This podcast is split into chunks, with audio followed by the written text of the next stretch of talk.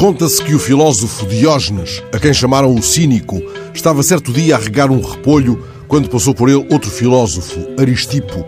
Diógenes, que seria recordado por ter andado de candeia na mão procurando homens merecedores de respeito, decidiu provocar Aristipo. Se soubesses viver de repolhos, disse ele, não precisarias de cortejar um tirano. O outro terá respondido: Se soubesses viver entre os homens, não estarias a regar um repolho. Descontemos o peso do cinismo ou da blandícia em cada um dos interlocutores. Aristipo terá sido o primeiro filósofo a fazer-se pagar pelas lições, enquanto de Diógenes se conta que chegou a pedir esmola a uma estátua. O que me interessa por agora é a reflexão sobre os riscos da bajulação a tiranos, tiranetes ou seus serventuários. Um desses riscos, como acaba de avisar Donald Tusk, é o do mimetismo.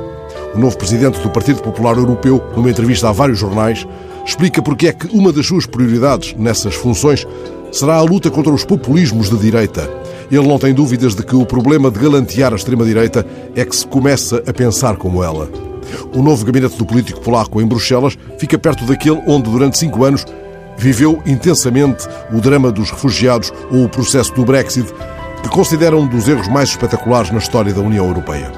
Perguntam-lhe se o Brexit pode ser replicado noutros países. Ele acredita que não, mas recorda a primeira pergunta que Donald Trump lhe fez quando falaram ao telefone após a eleição do norte-americano: Quem é o próximo? Tusk expressa a convicção de que a voz de Trump denotava nesse momento a esperança de que houvesse mais, de que houvesse na União Europeia uma fila de saída. Ele não acredita que outro qualquer país da União possa ensaiar um processo semelhante ao Brexit. Antes sublinha que a maior ameaça é daqueles que querem continuar na União Europeia por pressão da opinião pública ou porque recebem fundos, mas a cada passo desrespeitam os valores europeus. Tusk é incisivo. O Partido Popular Europeu deve ser uma força política capaz de proteger a Europa do risco associado ao aumento do nacionalismo e do extremismo. Esta posição faz faísca com a prática e o discurso de alguns dos principais partidos da sua família política. E o PP espanhol, por vezes tão amável com o Vox, não é o único que deveria olhar-se ao espelho. A direita democrática tem muito em que pensar enquanto rega os seus repolhos.